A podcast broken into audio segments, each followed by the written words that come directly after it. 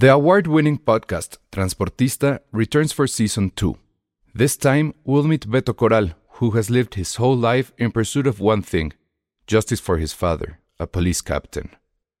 Captain Coral was mysteriously murdered shortly after leading the search block that captured and killed notorious drug lord Pablo Escobar. Listen to Transportista Who Killed Captain Coral? Available on the iHeartRadio app, Apple Podcasts, or wherever you listen to your podcasts. I'm Sandra, and I'm just the professional your small business was looking for. But you didn't hire me because you didn't use LinkedIn jobs. LinkedIn has professionals you can't find anywhere else, including those who aren't actively looking for a new job but might be open to the perfect role, like me. In a given month, over 70% of LinkedIn users don't visit other leading job sites. So if you're not looking on LinkedIn, you'll miss out on great candidates like Sandra. Start hiring professionals like a professional. Post your free job on linkedin.com/people today. Escuchas. Escuchas un podcast de Dixo. Escuchas a Dos tipos de cuidado. Dos tipos de cuidado. Con Arturo Aguilar y El Salón Rojo. Por Dixo. La productora de podcast más importante en habla hispana. Bienvenidos a esto que es Dos Tipos de Cuidado, el único programa de cine en Dixo. Gracias a que el de Dani Sadia, espero le pongan tit a huevo. Eh, no ha hecho su programa que se llama Filmonauta. Filmonauta. Pero bueno, hoy tenemos una exclusiva. Tenemos hoy al negro Iñárritu con nosotros. ¿Cómo estás, negro? No, súper bien, o sea, Oye, contento, eh, estuvo, contento. estuvo difícil firmar The Revenant. Una experiencia cambió la vida, metafísica, increíble. No es cierto, a ver, Bueno, está aquí Arturo Aguilar. Como cada semana, Pero, aquí pero para tú saludarlos. sí has tenido masterclass con él. Sí, la verdad es que sí, ahorita platicábamos antes de entrar al, eh, al aire. eh, la curiosa, digo, para quienes hemos tenido la oportunidad de entrevistarlo desde que empezó su carrera, porque de hecho de mis primeras entrevistas profesionales fue cuando se lanzó Amores Perros, entonces me tocó entrevistarlo en 2001, o sea, ya llovió cabrón.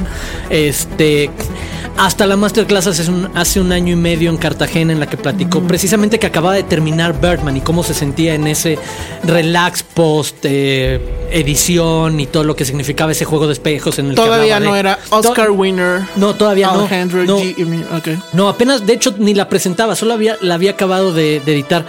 Pero sí es interesante ver a este cineasta que se ha construido una imagen. O sea, la verdad es que nos guste o no, ahí sí, más allá de la empatía que tengamos con él como persona o incluso con su cine, es bien interesante la, la imagen que se ha construido de él mismo como cineasta y del discurso que, que siempre lleva alrededor de él. ¿Qué era lo que te preguntaba hace rato fuera del aire? Si él desde entonces y hasta ahorita sigue con el personaje y la respuesta es sí, ¿verdad? Sí, O sea, sí, sí, no. De hecho, incluso creo que en el personaje lugares se ha acrecentado cada vez más y no se sale de él nunca. O sea, creo que ya lo, más que el personaje ahora sí ya lo asimiló y es el mismo. O sea, él, él es el primero en creerse todo este discurso, obviamente, metafísico de las nuevas experiencias cinematográficas que tiene, que ya no tienen que ver con lo que intentaba en, en su primera etapa. Eh, Eso es otra cosa interesante. Es una nueva carrera muy diferente en la que ya se asume como totalmente un role player de Hollywood. O sea, es un cineasta completamente en ese sentido. es ya un, creo yo, un director que está completamente inserto en Hollywood, Sí. pero reniega todavía de eso, ¿no? Sí, o sí, sea, él se cree No. que está en las ligas de Herzog. Y con el mensaje, y- exacto, y con el mensaje de Birdman, que, supo- que hay una autocrítica, una observación a lo que el mismo cine hace y demás. bueno. Es el, claro, y es el de. Con el perfil inicial que tenías de cineasta de festivales, Vía Can, Amores Perros y 21 gramos, etcétera, a la llegada de tu perfil comercial pues, le, le- le das este otro como esta otra perspectiva de eres la parte clavada, eres la parte intelectual de nuestra industria comercial.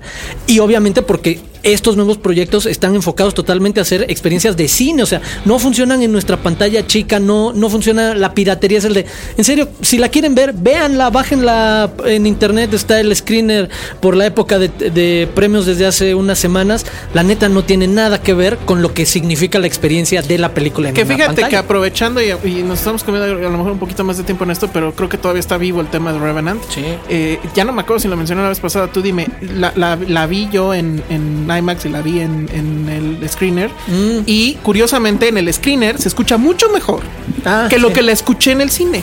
Porque tiene este tema del, del audio de 360 Envolvente, igual sí, muy- que no se escucha en un IMAX. O sea, bueno, en la sala IMAX donde lo Claro. vi, que pues va el golpe, era en Cinépolis, en Universidad el audio se perdía totalmente. Y en cambio en el screener, curiosamente, se Sí tenías como mucho más claro. ¿no? Exacto, Pero sí. bueno.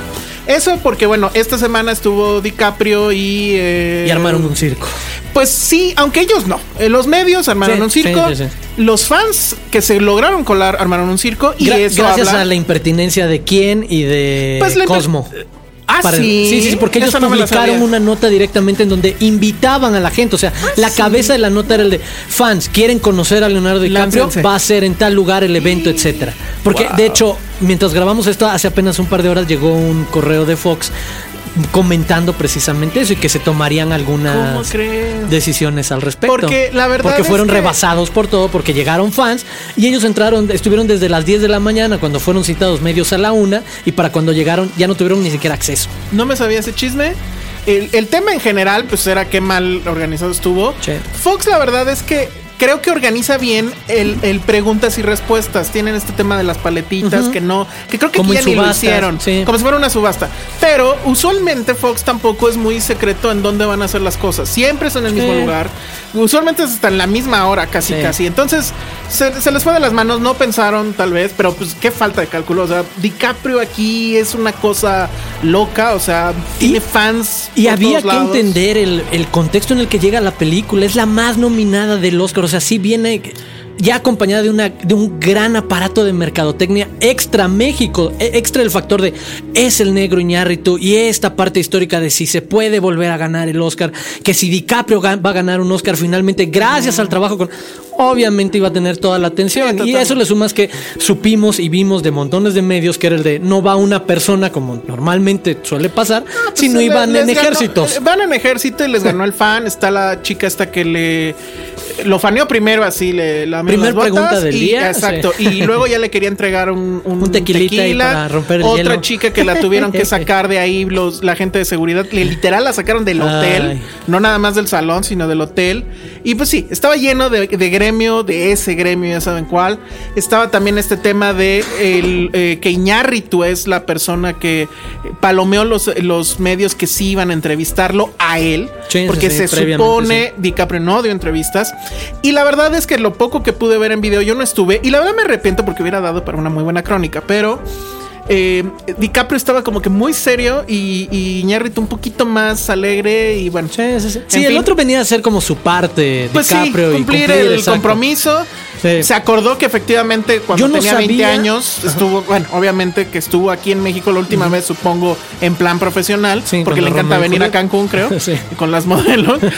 este, cuando se filmó, no, eh, Romeo y Julieta. Sí, sí, sí. Este, y que, bueno, pues es, eh, ayer me estaba acordando de esa película y que la verdad, eh, como que fue la primera vez que yo supe de un DiCaprio, Sí. ¿no? No, yo, yo no tenía, la verdad, tampoco la idea de recibir la invitación y avisaron de la mecánica de las paletas y cómo iba a ser determinados medios y demás, pero no supe hasta el día del evento que también, por ejemplo, trajeron mucha prensa de Sudamérica a hacer algunas de las entrevistas exclusivas con con Iñárritu. Iñárritu, porque se supone que, que fueron como las únicas. Yo hubiera esperado que le dieran yo hubiera esperado que le dieran el clásico vamos a llevarlo con Loredo o, o con hasta Como el tour de medios pero creo que no sucedió, ¿no? lo cual bueno, pues sí fue impresionante. Entonces, bueno, pues así estuvo el show. Los El ruido de la semana. Los que me siguen este por este por Twitter pudieron ver mi foto con DiCaprio, que me lo encontré afuera, estuvo muy Sí. bien.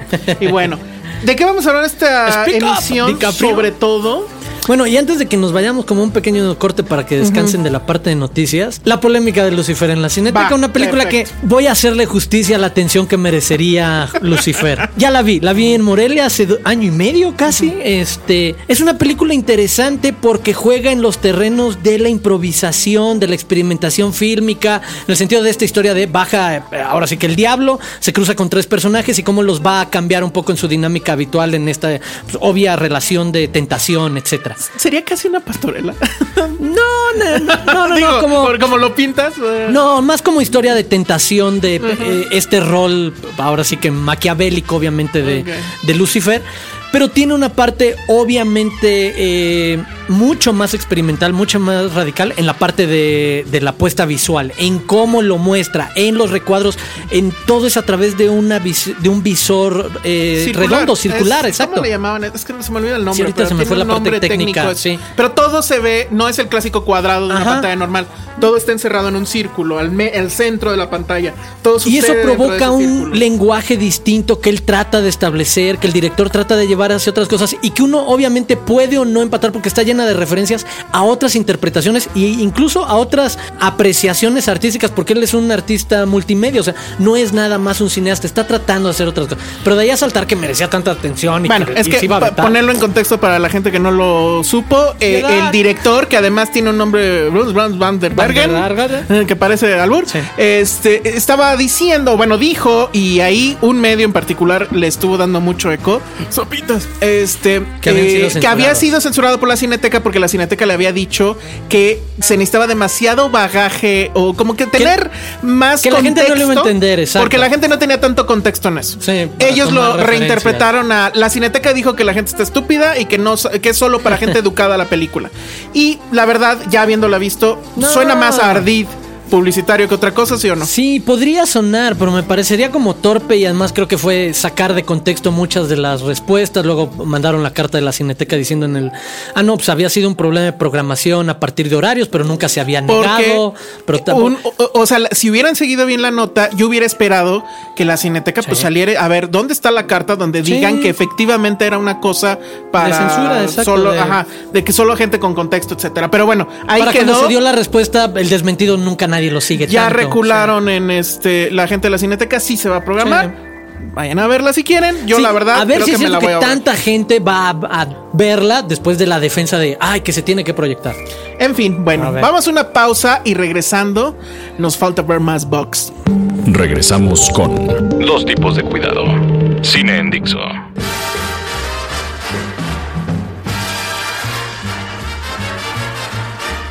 Y empiezan los catorrazos. Es la hora del round one. Sí, a ver, vamos a hablar de una película que creo yo, eh, cuando a mí me la platicaron, y de hecho creo que tú me la platicaste Sí, sí, porque fuiste a ver, eh, la fuiste a ver en Estados Unidos y fuiste a entrevistar prácticamente a todos los involucrados. Vamos a hablar de Creed. Y la verdad es que esas películas que te las platican y dices, pues es que suena ¿Para a otro, a O sea, otra. ¿A quién se le ocurrió que vamos a rebotear esta saga? Exacto. Eh, o sea, estamos hablando obviamente de Rocky, estamos hablando de Sylvester Stallone y estamos hablando de esta película Yo de tenía el mismo sentimiento que tú cuando me, me avisaron, oye, puedes ir a Filadelfia a entrevistarlos. Fue como el de. Pero me aparte- parece sumamente interesante. y aparte me acuerdo que me Pero así dijiste- como el de. Bueno. Y aparte me dijiste que era un viaje. Sí, fue un Sí, viaje sí, sí. relámpago. Sí, sí, sí, fueron dos días. Y la flojera que te estaba Sí, sí, sí, sí. Pero bueno, el tema es que toda la pena. vimos Creed. Digo, en- obviamente en momentos desfasados, pero ya vimos Creed. Y la verdad es que es una gran película. Creo que tiene esta cuestión de conexión con lo que pasó en Star Wars, en el sentido de que estamos hablando de una franquicia que nace en los 70s, que evidentemente eh, abreva del asunto de, de la nostalgia, Claro. pero con qué elegancia y con qué maestría visual lo resuelve y emociona. Y en serio, no es chantaje, no hay chantaje por ningún lado. Es auténticamente una película muy emocionante. Es una película de box, es una película donde los personajes o lo que le sucede a los personajes en el plano personal nos importa, nos llega y evidentemente es una película donde pues vamos a ver otra vez a Rocky y lo vamos a ver ya en otra circunstancia completamente diferente que sí te hace pensar, fuck, creo que estoy un poco anciano porque yo vi Rocky, bueno, no la vi en el cine, pero lo vimos. No, pero uno y- creció y, y es un gran referente de la cultura pop. O sea, para mí, y hace rato estaba terminando de escribir la, la crítica al respecto, y decía, sí es una de las historias más románticas de superación deportiva del cine popular, del cine que todos eh, Fincó tenemos. ese tema, ¿no? Exacto, Ese el, género, el underdog, el que nadie apuesta por él y en base a talento y esfuerzo se eh, logra ganar un, que un espacio. eh, honor eh, merece. México ya tenía el famosísimo campeón sin corona. Ah, claro, que claro. básicamente es lo mismo. Sí, ¿eh? sí, pero sí. bueno, de- con Silva y este. No sí, me acuerdo ahorita. Una joya. ahorita se Sí, los no, no, no. buscamos. Sí. Pero bueno, entonces, ¿la viste? No, ¿Qué opinaste? Rápidamente le- les ponemos cuál es la premisa. Eh, La saga como tal había colgado los guantes en 2008 con Rocky Balboa y la despedida de este. Y lo interesante es que precisamente como, como menciona Alejandro, ahora vemos a Rocky como un personaje fuera del ring, que es por primera vez un nuevo territorio, medio ambiente en el que vas a desarrollar este personaje. Porque antes todas las historias estaban, el eje tenían que ver qué iba a pasar con Rocky en una pelea. Contrincante, en un contrincante. Eh, y la fórmula que la conocemos, la primera falla, la siguiente Entonces, saber que, que lega e, e, ese protagonismo y que además es un muy curioso espejo del proyecto mismo, porque si recordamos, Sylvester Stallone dirigió cinco de las siete películas previas, o cuatro de las seis, ahorita no recuerdo, eh, escribió todas las anteriores, entonces cederle tanto el guion como la dirección, como el protagónico otros, es precisamente lo que hace en la película como mentor, en esta historia de familia y de identificación y de superación que se parece al Rocky original, que es la historia de el hijo abandonado o el hijo no reconocido de Apollo Creed, quien fuera al principio su gran rival y después su gran amigo en la, en la primer, eh, en las primeras tres partes de, la, entrega, que es quizás lo más rico y lo más eh, interesante de la saga. Vamos a a ver toda la nueva historia a través de la óptica de este chavo que trata de encontrarse a sí mismo peleándose con la noción de quién fue su padre, que su padre nunca lo reconoció, que tiene como esta falta de presencia masculina, pero que además lo moderniza. No es el chavo que necesita el, del box para superar su situación. De hecho, abandona una situación acomodada económicamente y Eso es muy interesante. para su entrada al box es para otra clase de experiencia. Entonces me parece como... En, en este asunto de que lo tiene en la sangre, y bueno, y comienza siendo, de todas formas, si hay este asunto del underdog en el sentido de que él es un huérfano que está en un, ¿cómo les llaman estos? Pues está en la cárcel de menores. que en, la cárcel se la pasaba, en un reformatorio. En el tribilín. Exacto. Que, este, que se la pasaba golpeando a sus compañeros porque el clásico de que pues si no te quitan el lunch o lo que sea. Y de ahí es donde se va enterando de que él se apellida Creed y que él tiene la sangre, pues la sangre del gran campeón. Y entonces obviamente... pasión por el box y abandona todo y va a buscar, pues evidentemente a la contraparte de Creed, que es Balboa, eh, este campeón sin corona. Eh, y, bueno, pues de ahí ya va a venir toda una historia que tiene muchos ecos con las historias originales, con la Rocky original de los setenta y tantos, pero que es muy elegante en el sentido de que no, a, diferencia de Star Wars. Y es original al mismo tiempo. Respeta lo, lo toda la estructura y todo es Pero por ejemplo, no te va a aventar el Eye of the Tiger. Y yo dije, a ver, ¿a qué ah, horas lo hacen? No, no, y, hay un cue musical que dices, híjole, se medio para parece. Acá. No, y no, no, no, pues te, finta, te tiene en control todo el tiempo. todo el tiempo está este asunto de la gran escena del plano secuencia, de estas cosas que ya no podrían haber sucedido en los 70s porque de plano la tecnología no te daba, pero hay una secuencia de una pelea completa, filmada con un eh, plano su primer secuencia. round y medio completito, sí. Completito, dices, no juegues, está increíble. Y también ahí hay un asunto de de, cómo el director, a pesar de que ya maneja ese juguete, dice, no me lo voy a quemar, no voy a insistir en seguir con esto todo el tiempo. Va a encontrar otras formas de volver a narrar la siguiente pelea y la siguiente pelea. Eso a mí me parece que es de un cineasta que está muy centrado en lo que está haciendo, eh, que tiene un control absoluto de los personajes, de la cámara y del público. De los tiempos. a, mí me impresiona eso, los ritmos. Quienes puedan asomarse, creo que está en Netflix, Fruitball Station, su anterior película, te demuestra mucho eso. La capacidad que tiene para construir historias centradas en el personaje, en la complejidad y profundidad de los personajes y de darle esas historias ritmo de, ah, ¿sabes qué? Como van a ser conversaciones, como ahorita describíamos, podía sonar a súper contemplativo y clavado en lo que le pasa a los dos no, ojo, a pesar de eso, tiene un enorme ritmo. Es, tiene estos collages musicales que es el lugar común de cómo cortas horas o semanas de entrenamiento en tres minutos con una música, lo sabe llevar muy bien. El plano secuencia, los momentos que tienen que ser más contemplativos, la introspectivos de cuando ellos hay una se platican cosas más de familia. Entre, ellos dos hay un chiste muy bueno que tiene que ver con la nube y Rocky, que eso yo me reí mucho. Eh, la relación romántica que va a tener con esta chica eh, Teresa Thompson, me parece que, es, que está bien, bien guapa y pues sí te importa. Está muy bien, muy, muy bien manejada. Entonces, el asunto es, primero, de entrada, es el gran estreno del fin de semana. Vayan a verla. Y No es una antes e- es, una película que creo que tiene la enorme virtud de ser enormemente disfrutable, no importa cuál sea tu nivel de cinefilia. Si solo Sí. quieres ir a pasar a entretenerla, es el de, por ejemplo, lo- yo siempre lo pongo así, mi papá que no va seguido al cine o mis cuñados, la van a pasar bien, o sea, las La peleas y todo él. eso. Ajá.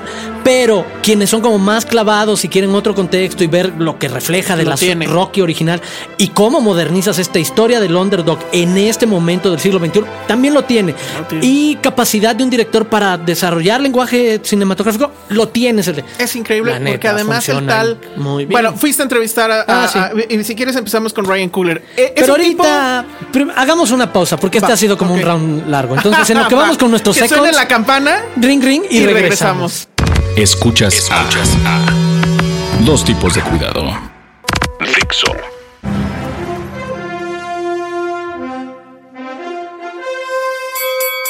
Round 3, suena la campana. A ver, entonces, estuviste con Ryan Coogler, que además creo que es un tipo tremendamente joven, ¿no? O Sí, sea, sí, sí, veintitantos años. No, bueno. eh, de hecho, fue parte de. Yo tengo como. Me ¿Qué he gusta mucho el, per- el perfil de estos cineastas independientes que además uh, aparecen mucho en el mapa y es parte de nuestra chamba en festivales como Sundance, de películas muy independientes, muy de bajo presupuesto, documentales, etcétera. Ahí fue donde despegó en Fruitball Spe- eh, Station. Resultó que obtuvo inmediatamente una beca por parte de Warner Brothers para desarrollar cualquier proyecto que tuviera. Y entonces ahí es donde él se acerca, que además es la historia bien interesante y bien personal de por qué la película funciona tan bien, porque el tipo se entrega tanto como recordemos la historia detrás de Rocky es eso, la historia de Stallone que se pero estaba tan comprometido con su historia, con su guion, que eso le valió el Oscar a mejor guion y el reconocimiento y una historia típica y demás. Ryan Coogler, el papá de Ryan Coogler tuvo problemas de salud previo a, a, a que él pudiera hacer Football Station. Y una de las películas que más vio durante su niñez y adolescencia Coogler con su papá era Rocky. Ah, bueno, y es una película que le gran pero que le usaba, pero que le usaba escenas específicas para motivarlo cuando tenía partidos de americano, por ejemplo. Entonces, cuando se da la necesidad de que su papá enfrente una batalla de salud, el hijo recurre a la misma película para darle ánimos y motivación de tienes que seguir luchando. Es como tú me enseñaste con Rocky cuando estaba yo niño y demás. Entonces, cuando obtiene la posibilidad de que Warner en un estudio grande lo apoye en un proyecto, es que va y le cuenta a Stallone así el de "Ey, quiero hacer este proyecto. Y- y- Y, Stallone que además lleva años negando el asunto de no le quiero prestar a nadie mi personaje y mi historia. Cuando le cuenta con tanta pasión la razón y el fondo por el que quiere contar y que al final era un homenaje para su papá que sobrevivió esa batalla con el cáncer, decía, quiero hacerle a él el regalo de una nueva entrega de la película que me hizo a mí amar el cine. Ah, bueno, voy, a, llorar, voy a llorar en este momento. Eso fue lo más padre del encuentro para mí con Estoy viendo que efectivamente Ryan Coogler tiene el crédito como, como guionista en el sentido de que él dibuja la historia y ya la remozan a alguien, a alguien más, ¿no? Bueno, el propio Ryan Coogler y Aaron Covington también tienen este crédito como screenplay. Pero pues entonces, e- ese dato, ese dato que yo no lo conocía, hace que la película tenga otra lectura. Exacto, ¿no? Porque yo, y se había- entiende yo mucho mejor la enorme profundidad o conexión que se ve con cada uno de los claro. involucrados. O sea, la misma parte de Michael B. Jordan que entrega una gran actuación, que es el de, más allá de la polémica del Oscar Soy, So White, y ya hablaremos de eso en Ese es su tal. Esta actuación sí merecía un cierto reconocimiento a nivel nominación. Y de nuevo, es un actor que se entregó por completo a querer personificar y convertirse. Y de nuevo, me gusta mucho el espejo de se parece a Stallone en Rocky. En el de cuando ves al personaje, no ves un actor in- interpretando, es lo ves convertido en ese personaje completamente. Y dices, wow, sí tenía como demasiada pasión alrededor.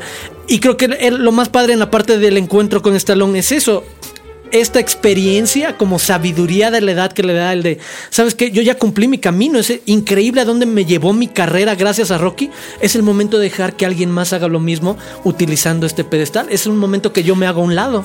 Le- les preguntaste cómo fue el primer encuentro entre ellos dos, entre el Sí. director y, y Stallone. ¿Y, y cómo fue eso? Porque cómo, bueno, supongo llega Stallone gracias a Warner, ¿no? Pero de todas maneras no deja de ser un asunto... No, a través de productores, exacto, que Ajá, tenían o como sea, el decirle, interés. préstame tu, tu leyenda Y para Stallone, hacerle un dice revamp. que ese es el momento que define el, ¿sabes que Sí, porque se vio en los ojos del otro, es el de, yo sé que vendí con esa pasión mi primer Rocky, Wow. con, con esa Y de nuevo, los espejos con la historia, con la misma certeza que Rocky o que Adonis Creed ahora saben que van a ser campeones y que nadie se los cree, con la misma se lo vendió Kugler de yo sé qué hacer con tu historia. Cuando leyó el guion es el de, sí, tú sí entendiste a dónde puedes llevar la historia maduramente. Dice, no pude decir que no, me parecía increíblemente maduro a dónde lleva el protagónico, a mi personaje, a la historia. Dice, es una lección de vida y yo hacerme un lado y dejar que mi historia ya fue contada. Es momento de un espacio para nuevas generaciones. Pues está bien que ellos se luzcan. Yo no tengo que estar al centro. Y dices, wow, o sea. No, y se lucen. De hecho, el, hombre eh, maneja también a los personajes y a sus actores. Que bueno, pues Stallone ahí está. Este, bueno, ya tuvo el, Globo. Sí. Y está nominado, ¿verdad? A, actor de reparto. Efectivamente, Michael B. Jordan creo que merecía el reconocimiento de la nominación. Eh, definitivamente creo que está muchísimo mejor que nuestro amigo Dramamine. Que Fassbender. Que incluso, incluso Fassbender. Exacto, lo, hemos visto en mejores trabajos. Lo acepto, lo acepto. Incluso Fassbender a mí me gusta más en Macbeth que en lo que hace en Steve Jobs. Estoy de acuerdo. Y el, el, pero el tema es... Em, ¿Tú crees, o, no sé si le, alcanzaste a preguntar, la película la verdad es que cierra dejando puentes, por si acaso. Exacto, sí.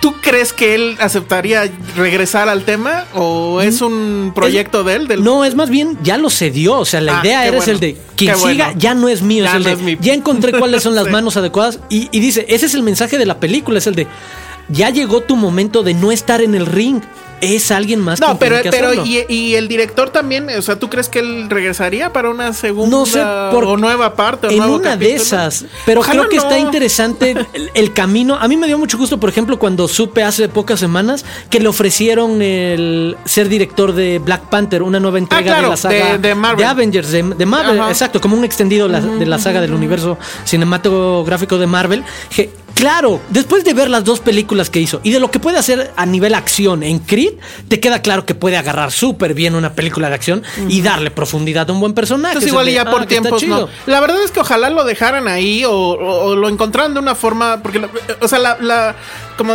dirían, la barra quedó muy alta, ¿no? O sea, de, estar muy abajo ya de... Y por lo mismo está muy tentador que no lo agarren de nuevo. pero yo creo que ahí ya va a irse un poco al canal, ¿no? Pero bueno, vayan a ver Creed. Sí ya sé que estuvo en, el, Torrento desde hace un rato. vayan a verla. Eh, etcétera. Vayan a verla al cine, porque la verdad es que es impresionante. Ahora sí que lleven a sus papás, porque pues bueno, sus papás los llevaron a ustedes a ver Rocky. Sí, exacto. Y pues es el momento del quid pro quo, ¿no? De, lo mismo, pero a, la inversa.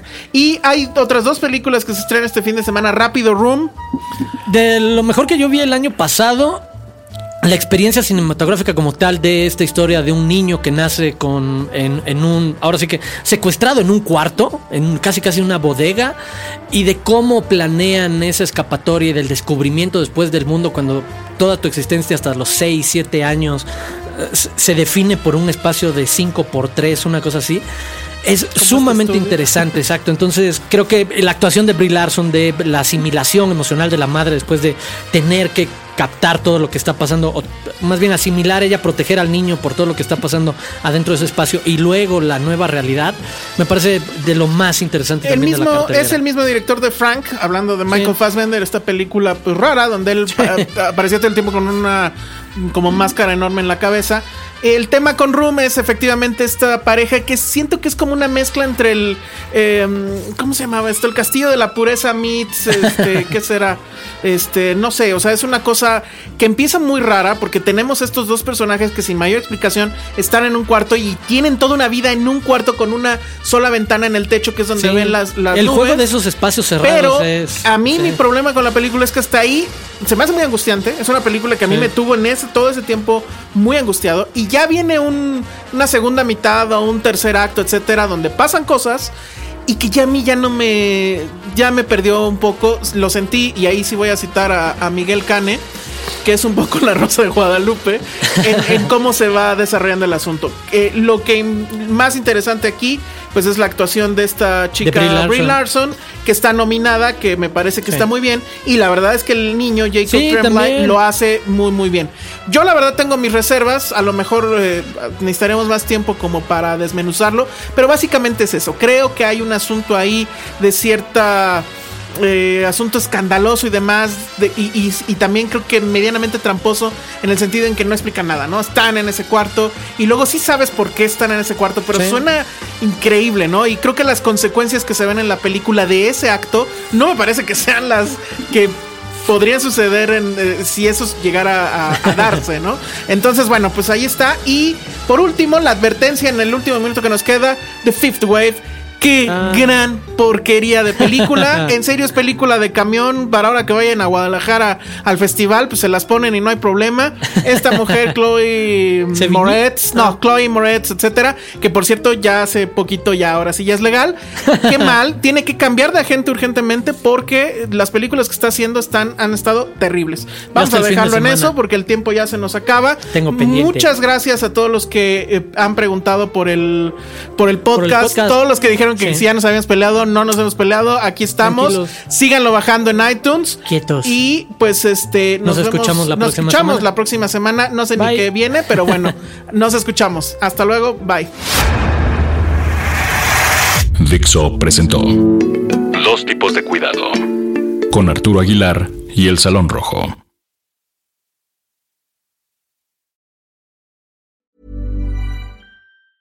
If you thought the only way to get a more defined jawline with natural looking results was through surgery, think again. Juvederm Volux XC is a non surgical injectable gel filler that improves moderate to severe loss of jawline definition and can help you achieve natural looking results with little downtime. Even better, this improved definition lasts up to one year with optimal treatment. No maintenance required. Improve jawline definition for a smooth, sculpted look with Juvederm Volux XC. For important safety information and to find a licensed specialist, visit juvederm.com. That's J U V E D E R M.com. Not for people with severe allergic reactions, allergies to lidocaine, or the proteins used in Juvederm. Common side effects include injection site redness, swelling, pain, tenderness, firmness, lumps, bumps, bruising, discoloration, or itching. There's a risk of unintentional injection into a blood vessel, which can cause vision abnormalities, blindness, stroke, temporary scabs, or scarring. Talk to a licensed specialist specialist to find out if it's right for you.